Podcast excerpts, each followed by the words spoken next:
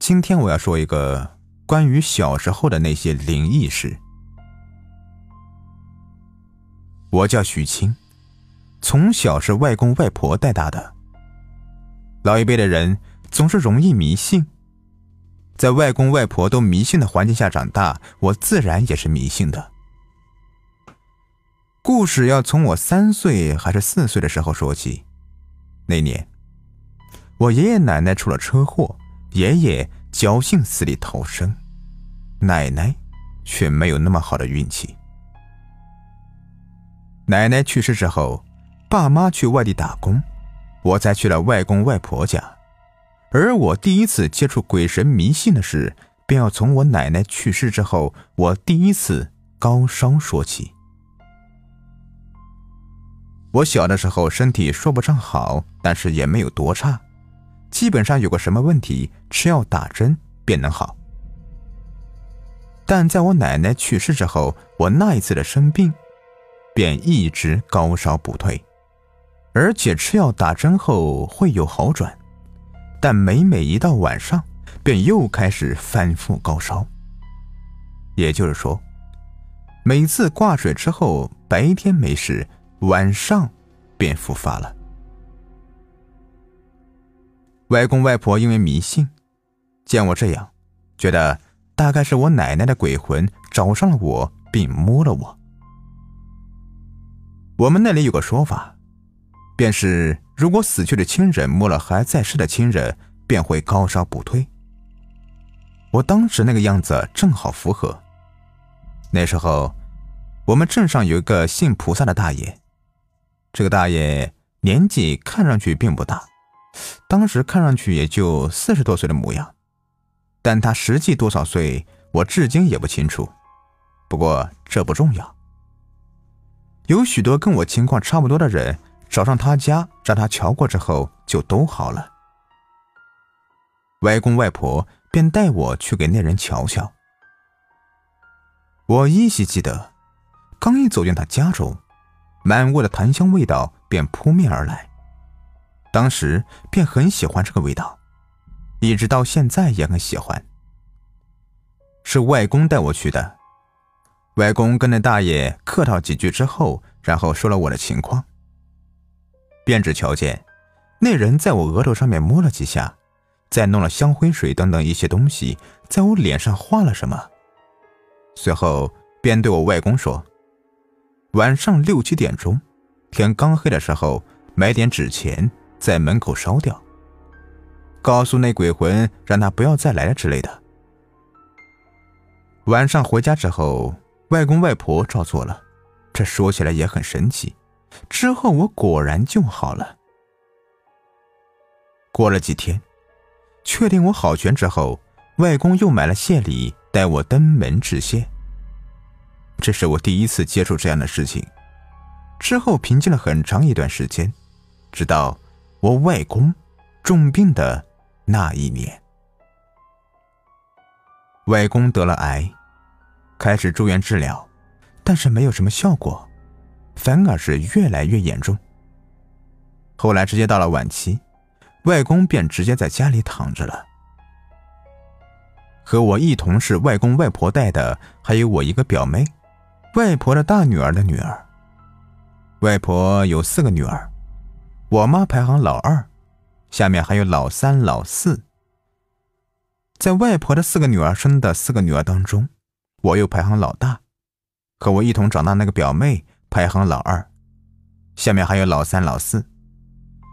从家庭成员都可以看出，我们家阴盛阳衰。回到我外公家里躺着之后。基本是在等死了。那个时候我是小学二年级还是三年级来着？有天晚上，我们一家吃完晚饭，天都已经黑了。我、外婆，还有我那个表妹都在一个客厅里待着。外婆当时正在洗碗，表妹在外婆旁边干什么来着？我已经记不清楚了，只记得我自己当时吃的太撑了。在前面的窗户前面来回走动，忽然就看到一个黑色的身影。我往哪边走，他便也往哪边走。我走到没有窗户的拐角，那边是一扇门，我在门后面，那个身影也就不见了。但当我从门后面走出来，那道身影又出现了。开始我想会不会是我的影子，可我转身一看，后面已经有道影子了。虽然人在灯光照射的有一种情况下是会有两道影子的，一长一短。但是，不是我自己的影子，我想我自己是能够分辨出来的。那绝对不是我的影子。且如果是影子的话，应该墙上和窗户上面都有。可那只有半截上身，从窗户那里墙体上根本就没有。这种情况下的话，就说明那道身影是在外面的。按常理说，我在屋里，我的影子便只会在屋里。可当时年幼，想不通这一层，说给别人听，别人也说那是我的影子。长大之后再想，那大概是来接我外公走的，我外公的母亲才是。对了，忘了说了。那扇窗户外面是我家前院，前面刚好有两座坟，一座是我外公父亲的，一座是我外公母亲的。这样一来，那个影子便可想而知了。这个事情过去没多久，我外公便去世了。外公刚好是过年前一天，二十九号走的。那天白天，外公就不行了。外公对我很好，比起其他三个表妹，他也是总是偏心我一些。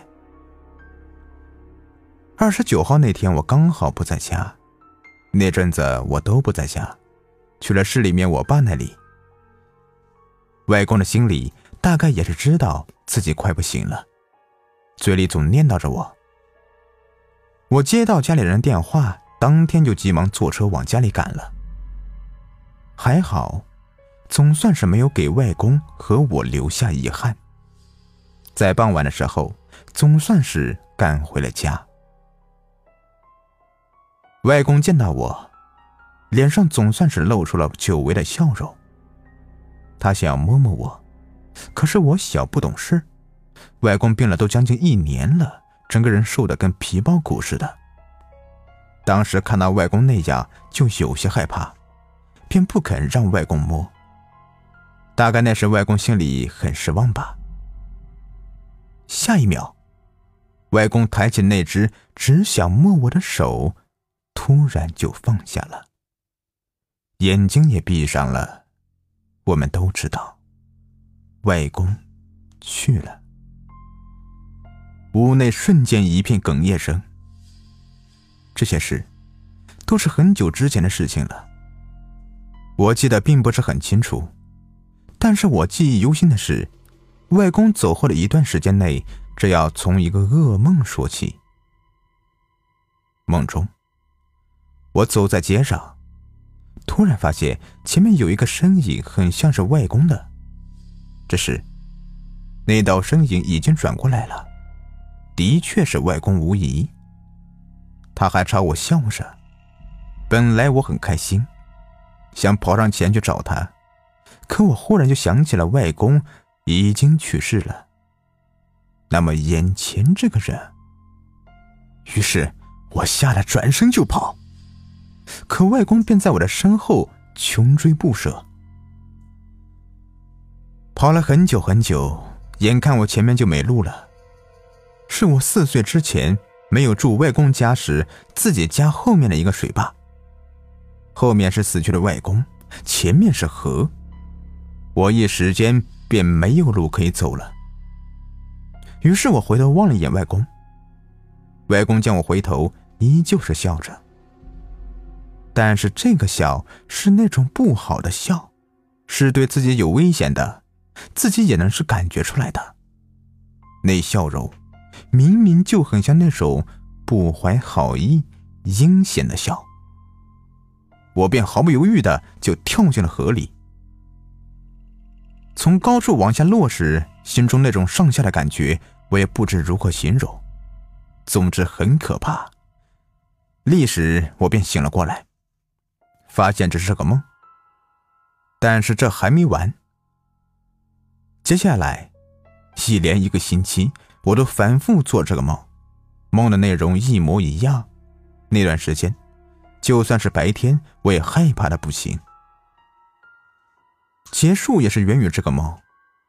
一个星期左右后，这次换了一个场景，就是在我家的前院。一样的是，我依旧看见了我外公，依旧是转身就跑。可是我家前院有个坡，我跑到坡那里摔了一跤，眼看外公就要跟上来了，外公还是笑着，但是这次笑的和之前的不一样。这次给我的感觉就是慈祥的外公又回来了。我摔在坡那里，膝盖那里摔了一个很大的血块。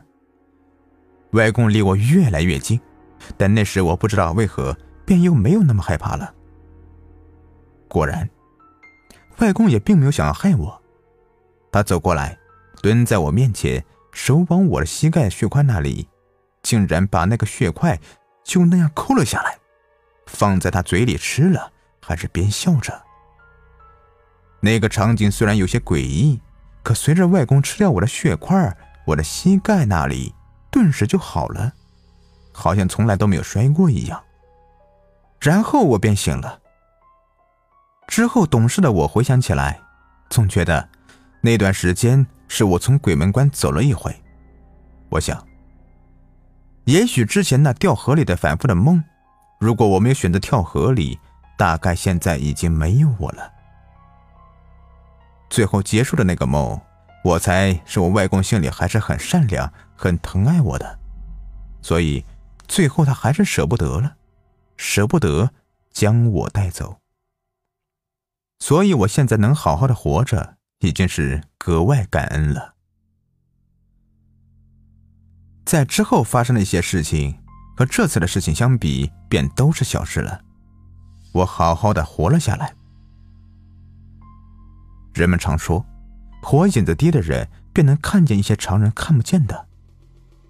大概我小时候火影子比较低吧，尤其记得我妈说，我奶奶头七的时候，我哭着喊着指着一个地方，说奶奶脸上好多血，好吓人。虽然我不记得那时的事了，你们呢？你们有没有碰过类似的事情？你们是火影子高的人？还是低的人呢。好了，这故事就说完了。如果您喜欢的话，别忘了订阅、收藏一下。感谢你们的收听。